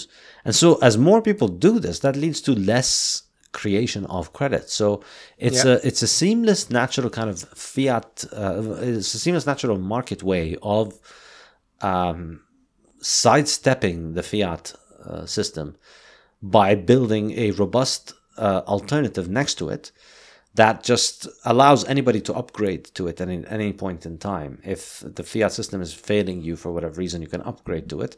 And as you move to Bitcoin, you uh, stop creating. You, all right, so you get rid of your, say, dollar saving account, which for most people is nothing. Most people don't keep money in their saving account. They don't keep money in their checking account. They keep a few thousand dollars, you know, if for um, maybe if you know, even rich people only have a small amount of physical cash that they hold um, because you know they prefer to hold other better kinds of instruments. So yes, you'll get rid of maybe you'll hold a little bit less cash, although even that might remain. You know, you'll still hold the same amount of cash, but instead of holding, you know, so. I, I can, this is the way to think about it. You're you're gonna have you're gonna give up fewer dollars in your checking and saving account than you're gonna give up in dollar denominated debt based instruments. In other words, a lot more bonds and a lot more credit uh, instruments and a lot more investments in fiat than you do than you give up in your checking account. So the impact is that that's going to lead to a reduction in the creation of fiat as well as a reduction in the uh, supply of fiat, but a largely larger reduction in the creation of fiat. So that's why I think it could be disinflationary. Bitcoin can protect fiat from hyperinflation, and so it will reduce the supply of fiat and stop the growth in fiat. And as its value dwindles and declines next to Bitcoin, Bitcoin increases in value and the Bitcoin economy becomes bigger. And so, do you think mass adoption is increasing in this time? I think so. I think this happens on, as mass adoption happens, and the the thing about Bitcoin is, you know, mass adoption happens um, in two ways: in um, enriching existing Bitcoiners and in more Bitcoiners coming in. So, because the supply is limited, so existing Bitcoiners, you know, if they hold, um, the value goes up. So even if not a lot of people come in, the value goes up while the value of fiat is going down. So the fiat economy is getting poorer, and fiat people are having to eat bugs and soy and live in pods whereas number go up in Bitcoin. So naturally, Bitcoin is becoming a bigger part of the economy, whether it's because of more people or just because more wealth is stored in Bitcoin. It holds on to its wealth better. This is really why it wins. It's just better technology for wealth, better technology for money. So it holds on to its wealth. Mm. Better than fiat. And so over time it increases. So over time, the value of the Bitcoin economy is going to be larger than the fiat economy, I think. And I think this trend will continue until Bitcoin is 10 times larger than fiat and then 100 times larger than fiat. But we could get to a point where Bitcoin is 100 times larger than fiat and fiat doesn't have a hyperinflationary recession. You know, it doesn't mm. it, it, doesn't have a hyperinflationary collapse. That's what I'm trying to get at. So fiat continues to increase to 7% per year. Numbers continue to go up. People become billionaires and trillionaires and everybody's a trillionaire and you know they redenominate a million dollars will become a dollar and we start all over again. Um, but the value of the dollars uh, going to dwindle over time not necessarily collapse. Because mm. i think bitcoin uh, can prevent the credit creation. That's the key thing. More and more people will copy saylor in that regard. Yeah. So what do you think which countries will um, accept bitcoin as a currency next I don't know. I definitely didn't get El Salvador, and I definitely didn't guess uh, Central African Republic. So I'm definitely not. But there will be more to come. You think so? Yeah. Eventually, you know, there's going to just be more, and keep guessing. Eventually, I'm going to get it right, even if it's the last country. Uh, I'll be able to guess that one 100 percent at least. eventually, so might as well start taking a guess. Um, I don't know. Yeah, I'm, we will see. I, I, I would imagine, I would imagine another um, Latin American. I mean, I, I this is just again another um, limited imagination. I can only see forward what is from back, but I guess another Latin American or African country that has a yeah. uh, horrific international uh, currency that doesn't have its own central bank. I mm. I think it's just much easier for a country that doesn't have its own currency to do it because they don't have a central bank. Might as well just go to Bitcoin. Yeah, yeah, yeah. We will see. Exciting times, definitely. I would like to wrap up with some rapid fire questions. You can give me short answers because um, this interview was already mind blowing, I think, and people will love it. If you like it, guys, please thumbs up and um, share it with your best friends or with your Bitcoin hating colleagues in at work. And yeah, um, subscribe, of course, and check out the book. It's, it's definitely worth reading. The Fiat Standard from Saifedean. So, first um, rapid fire question Bitcoin fixes everything. Gold. Old. Ethereum. Scam. Luna. Scam. um, meat. Uh, food. Beyond meat. Shit. Scam. Also Ponzi. Shitcoin. yeah. Yeah. Um, and then vegetarians. Uh, well-meaning, but unfortunately uh, misguided. okay, okay. Religion. Uh, uh, I prefer not to. I don't know. you don't want to answer? Yeah, I don't know. okay, got one. it, got it. Then what? You've you've got a favorite country? Hmm.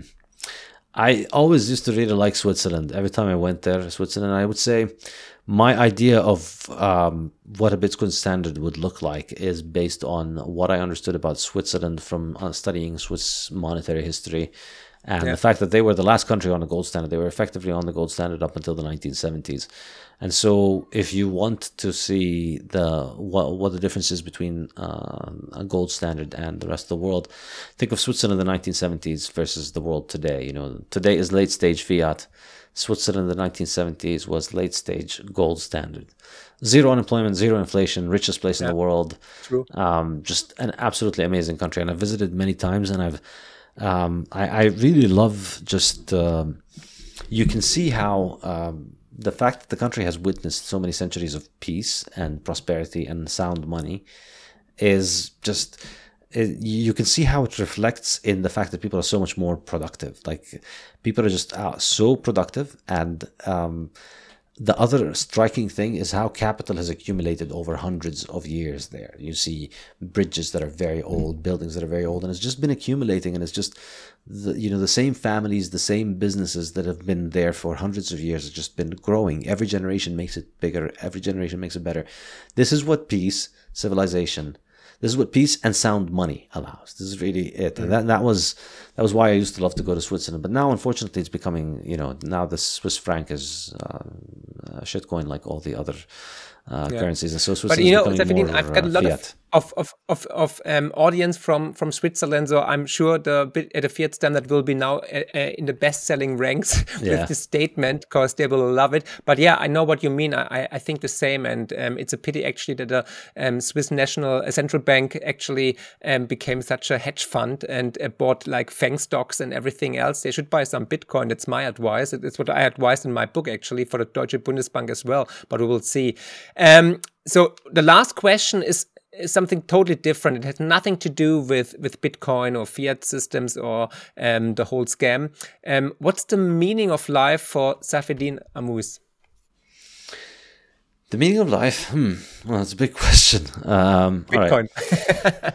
So life is, I think, life is made up of a giant mass of organisms that eat each other. So those are living organisms. What they're always eating each other. So living things are always eating living things, and they reproduce. Yeah. And I think this is uh, this is almost extremely simplistic, but I view it as extremely profound. And it's just this is what life is about. Life, living organisms are organisms that eat living things. They excrete as well, and they want to get rid of their the uh, excretion. They want to get away from it. They want to eat away from their excretion, and they want to reproduce. That's ultimately what all living things do. And I think humans are no different. We are ultimately living things, and understanding and accepting this aspect of life, I think, is extremely helpful in managing your life. Like what you view as urges that are inside you is just life. Um, life wants you to eat. Life wants you to um, reproduce, and so um, I think thinking about it this way helped me realize that you know starting a family is a very important thing. I got married as to have a family, and I think that's a very important part of life. You know, life in a material sense, it's about you know you need to eat and you need to live in a way that allows you. It's almost uh, funny, but I think it's true. It's just it, um, to be away from your shit. You know, as an organism, you want to eat and be away from your shit. But as a human being, it takes on more meanings that you want to be able to afford to live in a way where you know you're settled in one place and you have your place, but also that place is clean and uh, our, you're able to get rid of your shit as well as other people's uh, shit. So essentially, financially and materially, you need to build yourself a life that is uh, clean and organized. And uh, you're able to access food, and you're able to live um, in a way that is healthy and clean. And that's essentially the material aspect of life which is less important. But I think the more important aspect is that you have this life inside you, and um, you were born because this life uh, flowed through people before you, and um, inside you there is a desire to pass it on to others. And I think. Um, you can resist it, you can fight it, you can delay it, uh, but I think it's um, I think the long run track record shows that people who um, submit to it and accept it and live with it um, tend to generally be happier and tend to feel more rewarded. And I think that makes sense. It's just what life wants us to be. It's what your body's there for. It's just the force that wants there. So um, you live your life thinking about those things. You know, um, the basics of material existence, in order to secure the ability to pass on life to new newer generations. And where my economic thinking comes in is that really the meaning of this, um, the meaning of life, um, in, in, in, in, in the most important sense, is to be able to give your children a better life than the one that you had? How are you able to provide them with a life better than the one that your father gave you? And this is something that my father used to teach me since I was a very young little child. Yeah. And um, I think it's just uh, it's an extremely important way of thinking of it. Yeah, you you're gonna you may argue with it, you may not like it, but ultimately, um, this is what we as human beings do. We come into this life and um, we want to reproduce and we want to give our children a better life. And I think recognizing it and understanding it and uh, working towards it is going to make you a lot happier and more secure than uh, trying to fight it and resist it and argue with it. Just yeah, like Bitcoin. Just like Bitcoin. Yeah. Definitely. Saifedean, I thank you for your time. I thank you for your books, of course. And it was um, outstanding. I enjoyed every second. And uh, it took longer than I thought, but it was worth every minute and i will put all the links from from your website and of course your twitter account in the show notes and i hope to speak to you soon thank you very much my pleasure sir thank you so much for having me i had a good time Na, habe ich euch zu viel versprochen? Es ist wirklich ein brillantes und tiefgreifendes Gespräch mit ihm gewesen und man hat Seifert ihn auf einer ganz anderen neuen Seite kennengelernt. Beide Bücher wie gesagt, sind absolut lesenswert. Wer das Geldsystem, wer Bitcoin verstehen möchte, wer erkennen möchte, in was für einem Betrugssystem wir leben, dem kann ich die Bücher nur ans Herz legen. Die Links findet ihr unter dem Video in der Beschreibung. Bevor ich jetzt zur Zusammenfassung komme, würde mich natürlich dein Feedback zum Gespräch interessieren. Wie hat es dir gefallen? Mit welchen Positionen bist du d'accord oder welche Positionen, welche Punkte siehst du komplett anders? Zudem natürlich, wenn euch das Video gefällt, lasst ein Abo da Daumen nach oben und teilt es kräftig mit Leuten, die Bitcoin noch nicht kennen, nicht mögen, schon mögen oder kennenlernen wollen. Was war das Learning in dem Video, in dem Gespräch mit Seifedi? Natürlich erstmal haben wir gelernt, wie er überhaupt auf Bitcoin gekommen ist und wie fast jeder, so wie auch ich, hat er erstmal Bitcoin nicht erkannt als das, was es ist, als die größte Revolution aller Zeiten, als eine geniale Lösung zu unserem Ponzi-Betrugs-Fiat-Geldsystem.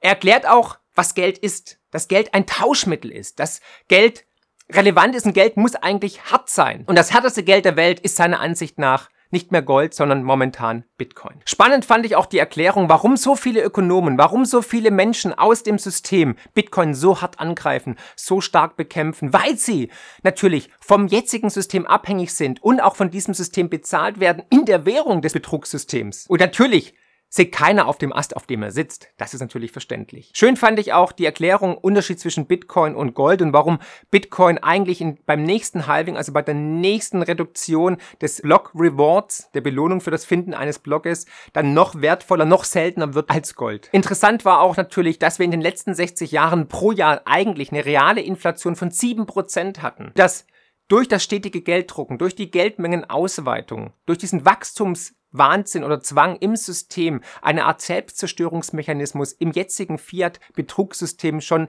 eingenistet, implementiert ist. Und durch diesen Wachstumswahn, nicht nur, dass das BIP wachsen muss, sondern auch die Geldmenge wachsen muss, dass immer mehr Kredite vergeben werden müssen, um das ganze Karussell am Laufen zu halten, sind wir alle versklavt, sind wir alle im Hamsterrad, weil wir immer mehr arbeiten müssen und die Kaufkraft uns gestohlen wird durch den Kaufkraftverlust durch die Inflation. Brillant fand ich auch die Aussage, als ich ihn gefragt habe, was ist die größte Bedrohung von Bitcoin? Und er gesagt hat, der Goldstandard. Weil im Goldstandard sind die Nationen eigentlich immer reicher geworden. Er zeigt auf, dass wir bis 1971, bis zum Ende des Goldfensters durch Richard Nixon, damals wurde ja die Goldbindung an den US-Dollar aufgehoben, die Menschheit eigentlich immer wohlhabender geworden ist. Und erst seit 1971 leben wir in dieser Betrugswelt, leben wir in dieser Kreditschöpfung, in dieser Fiat-Kreditschöpfung, im Fiat-Geldsystem. Auch dazu habe ich Videos gemacht. Schaut gerne mal in die Playlist rein, zum Beispiel in diesem Video hier, wie unser Geldsystem überhaupt funktioniert, wie Geld entsteht, wie Geld in die Welt kommt. Und dass wir seitdem überall sozusagen in einem Betrugssystem leben. Egal ob in Pharma, ob in der Politik, beim Essen. Das fand ich auch spannend, ja, dass wir immer fetter werden, immer abhängiger werden, immer kränker werden und dann auf Fiat-Medikamente äh, zurück zurückzugreifen in einer Fiat-Kunstwelt. Und dass wir eigentlich nicht nur in der Matrix leben, sondern in einem riesen Betrugssystem. Und dass aus dem Grund seit 1971, seit Abschaffung des Goldstandards, die Lebensqualität, der Wohlstand immer weiter gesunken ist. Und das, würden wir, das sehen wir überall, sagt er. Und das sehe ich teilweise natürlich auch so, an der Qualität unserer Lebensmittel, an der Qualität der Gesellschaft, an der Qualität der Medien und so weiter. Und dass im Endeffekt dieses Fiat-Geldsystem Menschenleben kostet. Und natürlich, was ich auch schon immer wieder anprangere, dass unser jetziges Fiat-Geldsystem die Verschwendung anführt, weil wir stetig wachsen müssen. Eine weitere Behauptung von ihm ist auch, dass wir mit Bitcoin weniger Kriege hätten und damit auch weniger Menschen, die umkommen würden. Zudem sagt er, dass Endziel von Fiat ist eigentlich, dass wir wieder zurück ins Mittelalter katapultiert werden. Und dass Fiat irgendwann dann zu ja, Verschuldung führt, dann zu Sozialismus, zu Planwirtschaft, Preisdiktate und die haben noch nie funktioniert, genauso wenig wie Sozialismus. Da gibt es das schöne Zitat von Hayek, nämlich, äh, würden Sozialisten verstehen, wie das Geld funktioniert, wären sie keine Sozialisten. Dem kann ich nur zustimmen. Und natürlich, was auch viel, für viele wichtig ist, dass Bitcoin langfristig definitiv die Inflation schlagen wird. Auf Sicht von fünf Jahren wird Bitcoin den Dollar schlagen, die Inflation schlagen und wahrscheinlich auch alle anderen Assets schlagen. Da stimme ich mit ihm natürlich auch überein. Bitcoin wird meiner Ansicht nach sechsstellig. Kurzfristig, wisst ihr, ich erwarte noch Kurse unter 20.000 Dollar in Fiat und natürlich langfristig. Wer einen langfristigen Horizont hat, wer jetzt auf Weltreise geht oder sagt, hey, komm, in fünf Jahren guck ich wieder auf den Preis, der kann auch jetzt kaufen. Der ist es im Rückspiegel der Geschichte ob ich bei 22, 25 oder 18.000 Dollar gekauft habe. Aber ich glaube, zwischen 10 und 20.000 Euro beziehungsweise Dollar ist ja fast das gleiche momentan, ist eine gute Kaufzone und vielleicht geht es sogar tiefer, vielleicht geht es auch sogar unter die 10.000 Dollar. Aber wichtig ist immer, nicht auf Kredit spekulieren, nicht alle Eier in einen Korb legen. Da bin ich ein bisschen diversifizierter aufgestellt als Seifedin. Ich bin zwar ein Riesenfan, ein riesen äh, Befürworter von Bitcoin und glaube auch, dass es das Best Performance der Asset wird, aber wie gesagt, es gibt immer, man muss immer mit Wahrscheinlichkeiten rechnen und wir sehen ja, wie ja, unplanbar die Welt geworden ist. Und das ist ja genau dieses Fourth Turning, dieses, diese Zeitenwende, in der wir uns befinden.